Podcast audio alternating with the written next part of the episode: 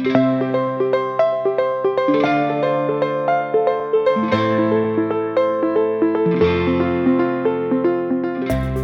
tahu kita sering mengadakan kegiatan di luar. Banyak pekerja migran melakukan hal-hal baik, tetapi orang Taiwan tidak melihatnya.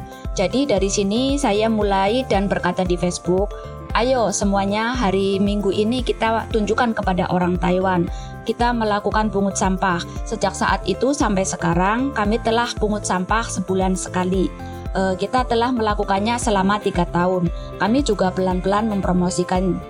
Kami berharap orang Taiwan tahu kami, e, kami pekerja migran Indonesia sangat peduli kepada Taiwan.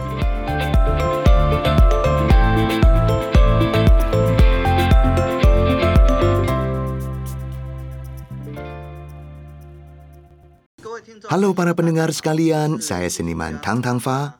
Terima kasih kepada teman-teman Taiwan dan Indonesia sekalian yang hari ini bersedia mendengarkan saya dan Pindi berbincang mengenai bagaimana kita bisa menggunakan kreasi untuk mempromosikan dan membangun budaya kita yang berbeda serta semarak apa yang akan tercipta saat budaya Taiwan dan Indonesia bertemu. Saya persilakan kepada Pindi untuk menyapa Anda sekalian. Halo semuanya, saya Vidati, saya biasa dipanggil Pindi, saya dari Indonesia.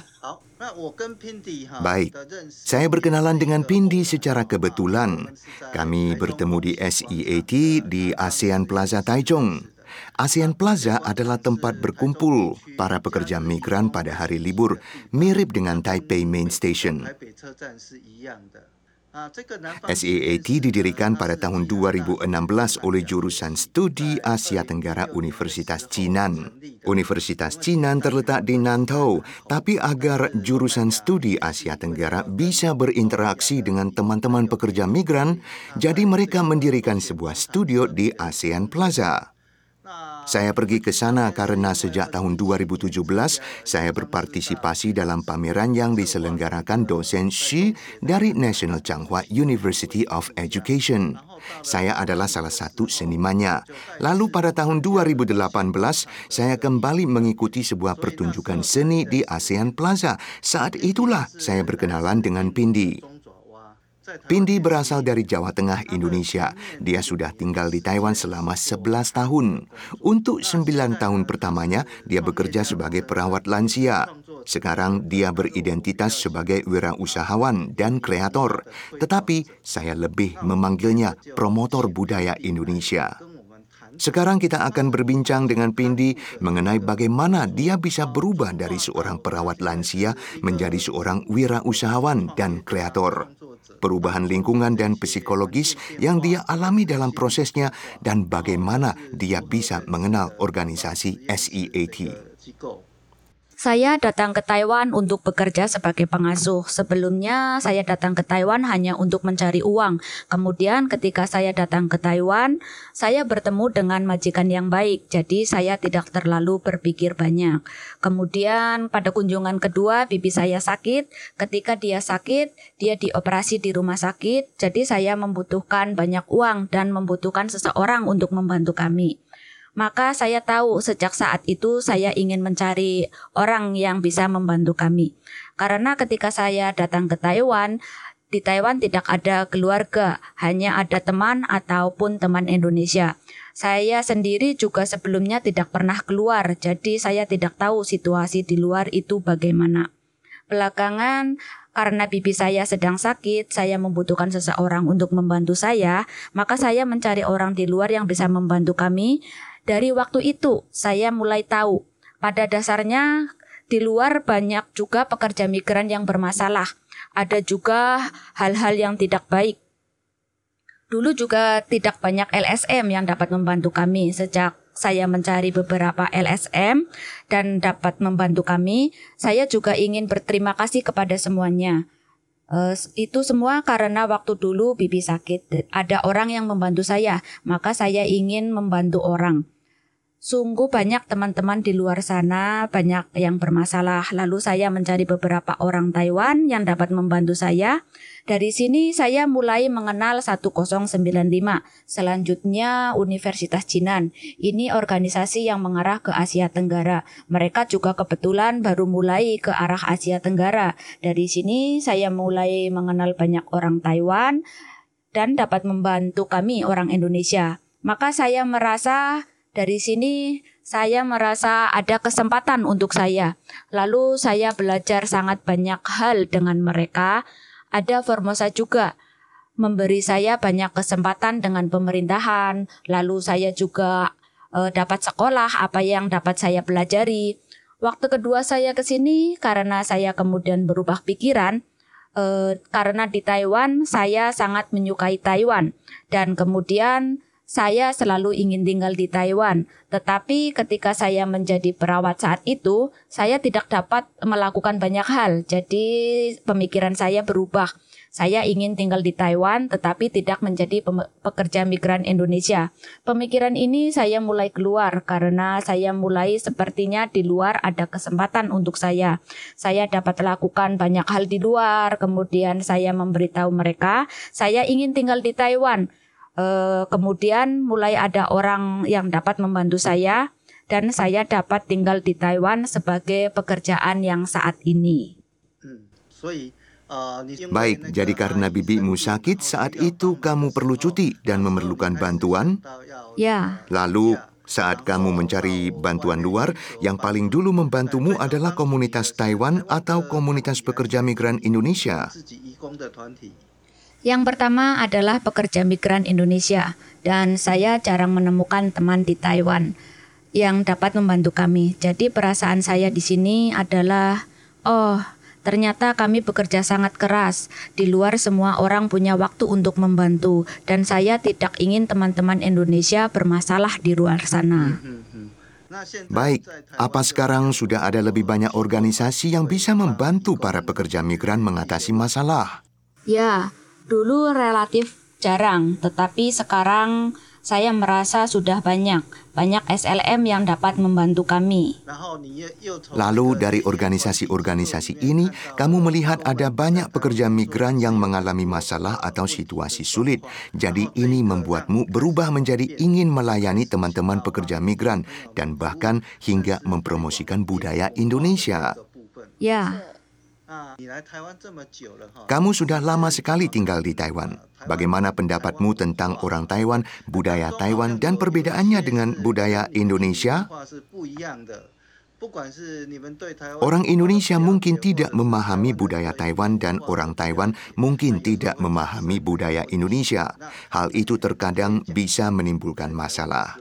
Bisakah kamu menceritakan hal-hal aneh yang pernah kamu alami di Taiwan? Baik, ya. Karena kami Indonesia dan Taiwan dua negara yang berbeda, budayanya juga berbeda. Ketika jadi ketika saya pertama kali datang ke Taiwan, melihat e, melihat orang Taiwan, kami makan sesuatu kami orang Indonesia makan menggunakan tangan dan ketika datang ke Taiwan, mereka semua makan menggunakan sumpit. Kami yang menggunakan tangan sudah pastinya mencuci tangan dahulu. Mencuci dengan bersih baru boleh makan dan mengambil makanan. Tetapi di Taiwan ketika kita makan bersama, kami eh, ketika makan bersama, makan mengguna dengan majikan, mereka menggunakan satu sumpit mengambil sayuran, sayuran itu untuk makan bersama, tetapi sumpit yang dari mulut kita untuk mengambil sayuran itu, ini rasanya saya merasa itu menjijikan dan sangat uh, tidak sopan. Karena itu untuk dimakan semua orang. Mengapa sumpit yang baru saja menempel dari mulut lalu untuk mengambil makanan untuk kita makan sendiri? Jadi dari sini kami makan menggunakan tangan dan juga kebiasaan duduk di lantai. Tetapi orang Taiwan tidak memahami kita, orang Indonesia. Tetapi saya, kami hidup di Taiwan, berarti kami kita datang ke Taiwan. Kita memahami budaya Taiwan. Jadi dari sini, mengapa orang Taiwan saat makan bersama menggunakan satu sumpit, lalu makan bubur juga menggunakan sumpit. Pertama melihatnya, bagaimana saya mau makan, Karena bubur itu kan berair. Bagaimana kita memakannya? Jadi saat itu takut tidak sopan. Majikan mengajari saya cara makan bubur. Selanjutnya, tetapi saya di dalam hati saya terus berpikir, mengapa mereka ketika makan bersama selalu menggunakan sumpit yang sama untuk mengambil sayuran? Baik, awalnya saat kami orang Taiwan melihat kalian makan dengan tangan, terkadang kami juga merasa itu sepertinya kotor. Sebenarnya Pindi sudah pernah menceritakan ini kepada saya. Kamu bilang kalau kamu makan dengan tangan, kamu pasti sudah mencuci tangan hingga bersih. Kalau tanganmu kotor, kamu tidak mungkin makan dengan tangan. Ini bisa menjadi bahan pemikiran bagi para pendengar saat kita mengambil lauk dengan sumpit, lalu memasukkan sumpit tersebut ke dalam mulut, kemudian mengambil lauk lagi, kecuali kita menggunakan sumpit bersama khusus lauk, mereka justru merasa bahwa itu tidak sopan. Ini bisa menjadi bahan pertimbangan kita. Apa ada yang lain? Kita urusan beribadah juga. Ketika kita beribadah, kita menyembah tidak menyembahkan apa pun, tetapi orang Taiwan menyembahkan banyak e, barang. Saya juga bertanya kepada majikan, mengapa ketika Anda sembahyangan menyediakan sesuatu? Kemudian mereka mengatakan harapannya adalah memberikan kesehatan ataupun apa. Tetapi waktu itu saya terus memperhatikan karena saya sudah lama di Taiwan. Saya terus mengamati mengapa orang Taiwan ketika sembahyangan memasak banyak makanan. Biarpun di rumah kami biasanya banyak orang, tetapi semua itu belum tentu dimakan habis.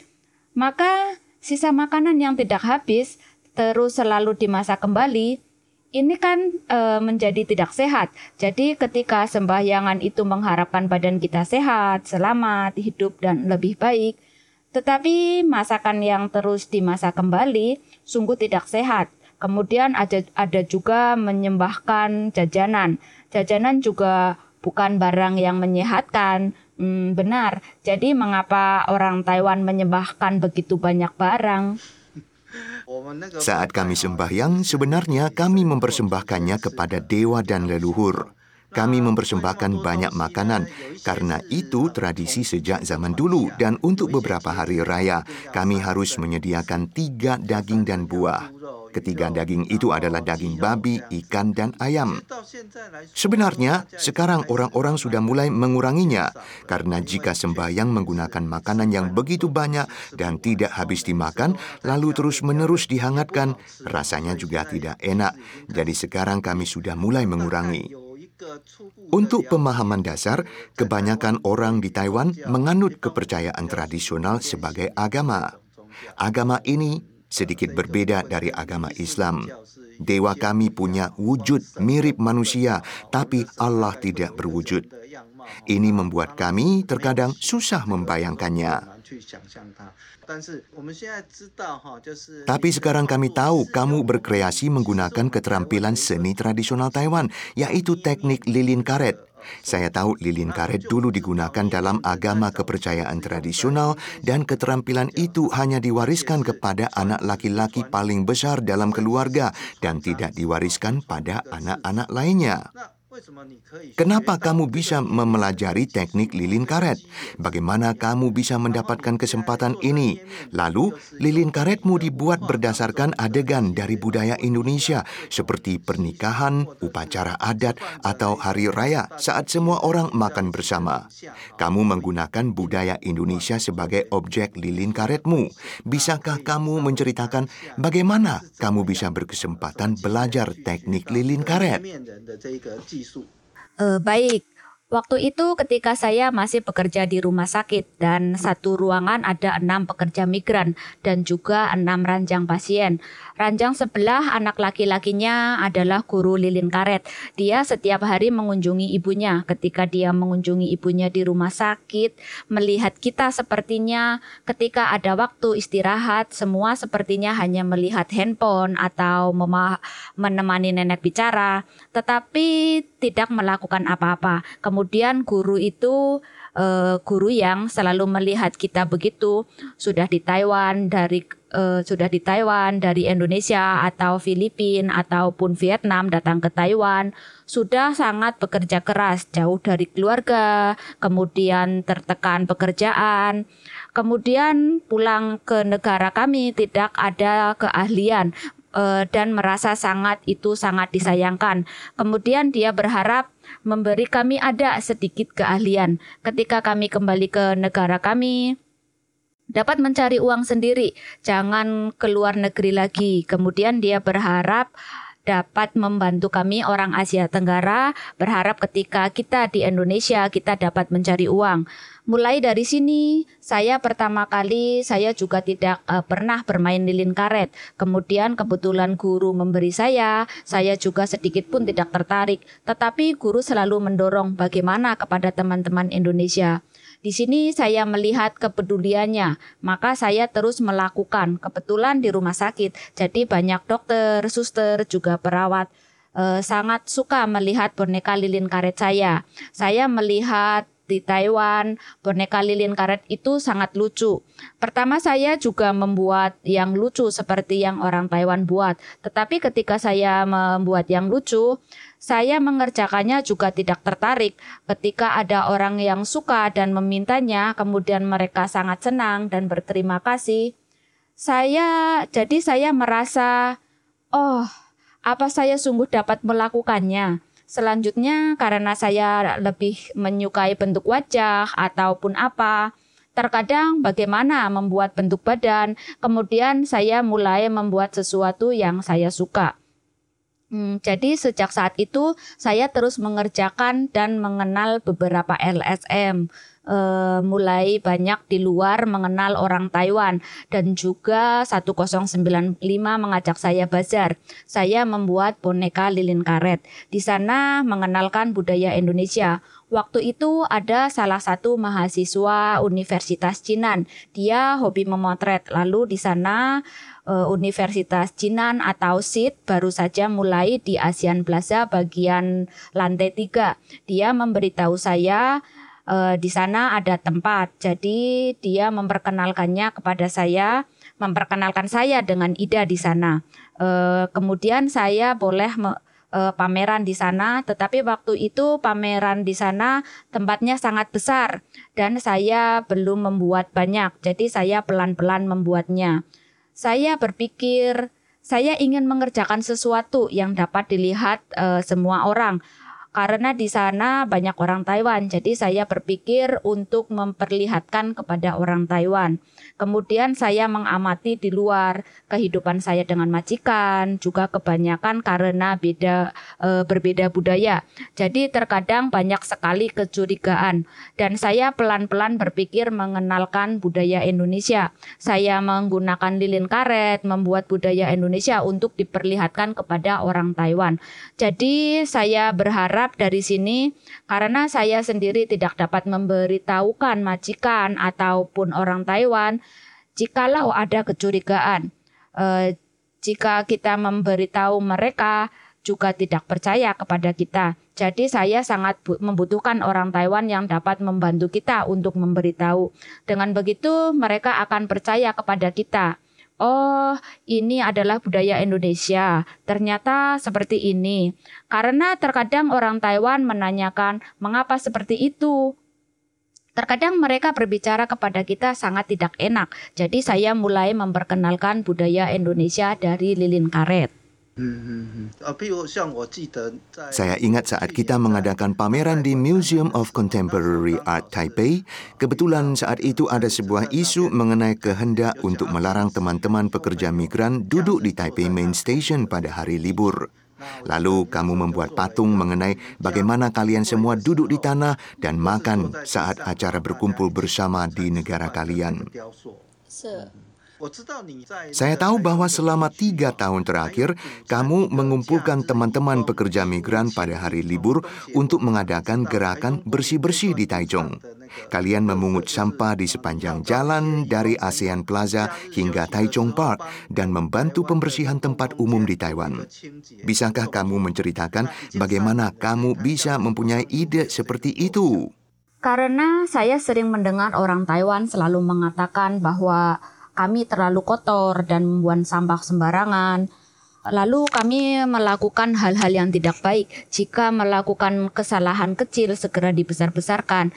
Jadi dari sini waktu itu di bagian Taipei sana ada berita besar, uh, ada juga di koran-koran, di televisi, semua memberitakan orang Indonesia kotor, membuang sampah sembarangan, dan menjadi stasiun Taipei sana tidak e, memberikan izin kepada kami untuk melakukan kegiatan lagi. Ada banyak majikan, banyak orang Taiwan, kami di jalan ataupun di rumah majikan, mereka mengatakan kami melakukan hal-hal buruk begitu. Jadi menurut saya ini sangat tidak nyaman di hati.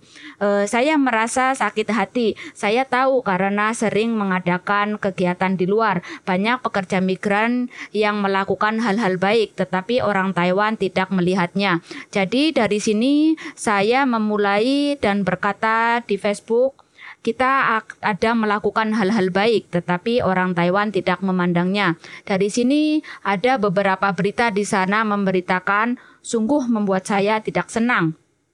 Maka saya berbicara, Mari kita semua, saya tahu teman-teman pekerja migran Indonesia banyak yang peduli dengan Taiwan. Mari semuanya, hari Minggu teta, uh, tetapi waktu itu saya mengatakan hari Minggu ini karena waktu itu memang benar-benar beritanya selalu memberitakan di setiap saat. Kami sangat tidak nyaman. Saya mengatakan minggu ini kita perlihatkan kepada orang Taiwan. Kita sangat peduli dengan Taiwan. Kita melakukan pungut sampah. Lalu saya mengatakan kepada mereka, kalian tidak usah usah membawa apa pun, cukup menyediakan cukup saya yang menyediakan, biar kalian semua bergabung saja. Hmm, waktu itu pertama kali saya melakukan banyak orang yang bergabung, ada lima ada 50 orang lebih dan mereka semua sangat bersemangat. E, dan waktu melakukannya sangat senang, bukan sepertinya oh tidak suka e, melakukan hal ini. Mereka melakukan dengan senang dan saya mengatakan kepada mereka Eh, kalian begitu senang. Mau tidak kalau setiap minggu kita perlihatkan kepada orang Taiwan, kita sungguh peduli dengan orang Taiwan. Uh, tetapi mereka mengatakan kepada saya, mereka bekerja sudah sangat lelah, stres di tempat kerja. Para perawat lansia juga ingin bergabung, mereka sangat sulit mengambil libur. Jadi saya berunding dengan mereka Uh, kalau setiap sebulan sekali melakukan pungut sampah, semua orang bersedia. Uh, jadi dari dari dulu sampai sekarang semua uh, pungut sampah bersama sebulan sekali. Kita melakukannya tiga tahun lebih sampai sekarang. Uh, mereka melakukan dengan senang hati, melakukan bersama, tetap tidak peduli mereka mengatakan buruk kepada kami ataupun apa kita pelan-pelan mempromosikannya kepada mereka. Kita membantu orang Taiwan, kita tidak ingin menjadi seperti yang mereka pikir. Oh, ternyata saya baik-baik saja, kita tidak butuh apa-apa. Kita benar-benar ingin orang Taiwan tahu uh, bahwa kami pekerja migran Indonesia sangat peduli dengan Taiwan. Mereka karena Taiwan memang benar kita datang ke Taiwan untuk mencari uang, tetapi saya juga hidup di Taiwan. Jadi kami menganggap uh, Taiwan adalah rumah kedua. Lalu mengapa saya juga ingin selalu tinggal di Taiwan? Uh, itu semua karena kita semua sangat-sangat menyukai Taiwan. Di SEAT ada banyak kegiatan. Kita juga berkenalan di sana. Saat pergi memungut sampah, kalian berkumpul di sana. Lalu setelah selesai, kalian juga memasak di dapur di sana. Benar, karena sit di itu karena di sana SIT sangat mengizinkan menggunakan tempat. E, karena kami pekerja migran sangat kesulitan mencari tempat. Karena orang Taiwan susah menyewakannya kepada kita. E, lalu di sana juga tidak perlu bayar. E, karena kita dan teman-teman semua juga tidak ada uang untuk menyewa dan mereka memberi tempat itu gratis. Kami juga sangat mengerti, e, mereka juga sangat mengerti kita mau melakukan apa saja, memperkenalkan budaya kita ataupun melakukan acara. Mereka bersedia membantunya. Jadi saya sangat menyukainya e, di tempat sit. Mereka juga e, terhadap kita terkadang saya ingin belajar sesuatu. Mereka menjadikan apa yang saya ingin pelajari dijadikan sebuah proposal, dijadikan uh, jadi di sana banyak melakukan banyak kegiatan. Hmm, ya benar. Saya dan Pindi berkenalan di SEAT, studio yang dibangun oleh Universitas Jinan. Saya dan Pindi sebenarnya punya kesamaan. Pindi sangat berdedikasi dalam mempromosikan kebudayaan Indonesia. Sedangkan saya sangat giat menonjolkan budaya Taiwan. Kenapa saya berkembang ke arah ini? Kira-kira pada tahun 2000, saya punya banyak kesempatan ke luar negeri untuk pameran dan menjadi seniman residensi. Saya melihat banyak karya seniman-seniman internasional dan menyadari bahwa saat berkreasi saya masih kurang, baik dalam konsep maupun bentuk. Hal ini membuat saya berpikir saya sebaiknya kembali ke Taiwan. Demikianlah saya memulai pencarian ke arah Taiwan. Setelah melalui pemikiran selama 10 tahun lebih, barulah saya menyadari bahwa topik pasar lebih cocok dengan saya. Itu terasa benar untuk saya. Karena menggunakan pasar sebagai topik kreasi, saya membuat karya saya sambil mempelajari pasar. Lalu saya jadi memahami pesona pasar dan membuat saya jadi ingin membuatnya. Setelah 10 tahun, meski sampai sekarang masih terus berkembang, tapi konsep, pemikiran, dan lingkungan saya sedikit banyak menjadi selaras dengan pasar. Membuka stand di pasar memerlukan kemampuan beradaptasi terhadap lingkungan. Begitu lingkungan berubah, Anda harus segera mengubah sudut pandang dan cara menghadapinya. Anda juga harus punya daya hidup tinggi. Begitu Anda pasif, maka kehidupan Anda mungkin akan segera dilanda masalah dan tidak bisa melindungi stand. Kesan beberapa orang terhadap pasar adalah berantakan dan agak kotor. Tapi jika dideskripsikan secara baik, pasar adalah sebuah patung hidup yang berubah mengikuti lingkungan.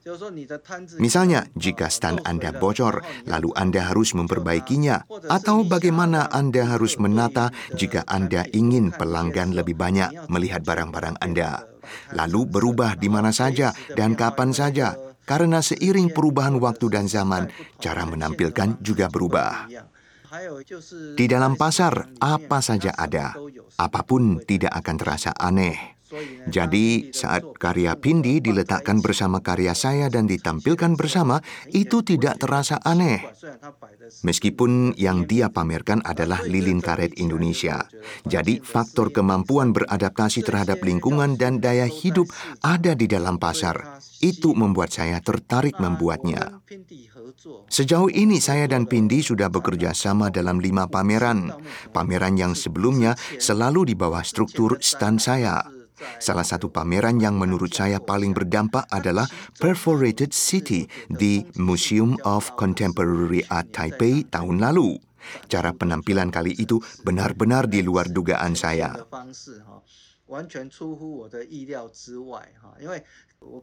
Tadinya saya ingin Pindi membawa beberapa karya mengenai kehidupan pekerja migran di Taiwan atau mengenai kerinduan pada kampung halaman. Tapi pada akhirnya, Pindi memamerkan benda-benda Indonesia yang lebih menarik untuk dilihat bagi orang Indonesia yang tinggal di Taiwan, seperti pakaian tradisional dan topi-topi atau barang sehari-hari.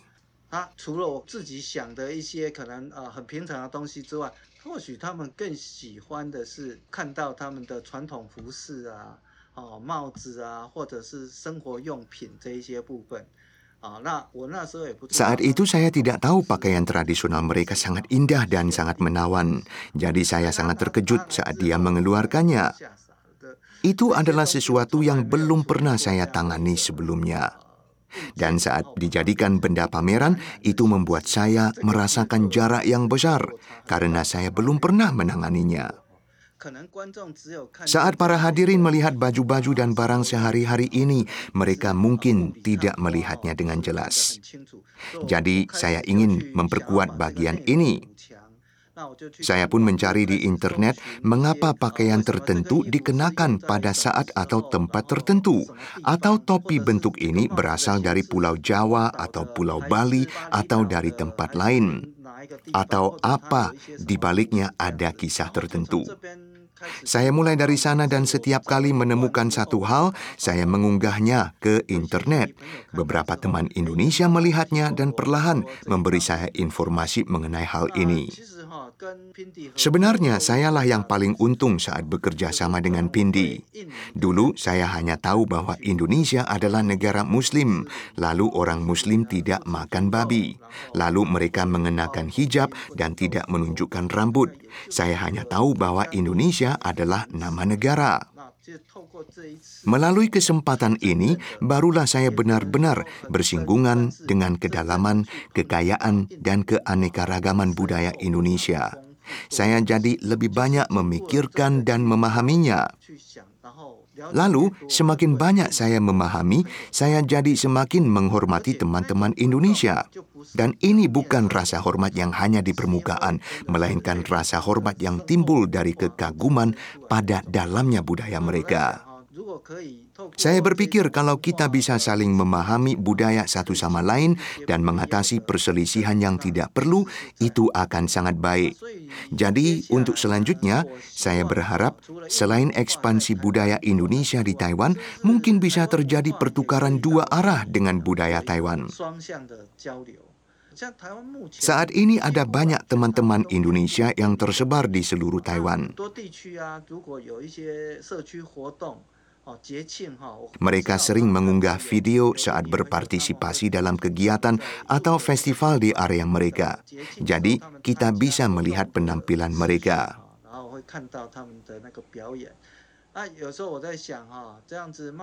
Seni dan budaya Indonesia yang perlahan disebarkan ini membuat saya berpikir mungkin kita bisa mengundang seniman dan budayawan profesional Indonesia agar kita bisa melihat budaya Indonesia yang lebih indah.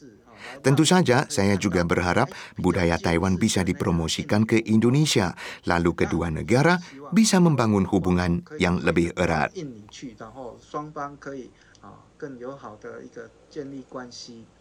Uh, benar. Saya juga sering melakukan kegiatan uh, dan juga mempromosikan budaya Indonesia. Lalu kita beberapa waktu ini melakukan banyak kegiatan budaya pasar Asia Tenggara dan di sini dan saya juga melakukan bidang pariwisata.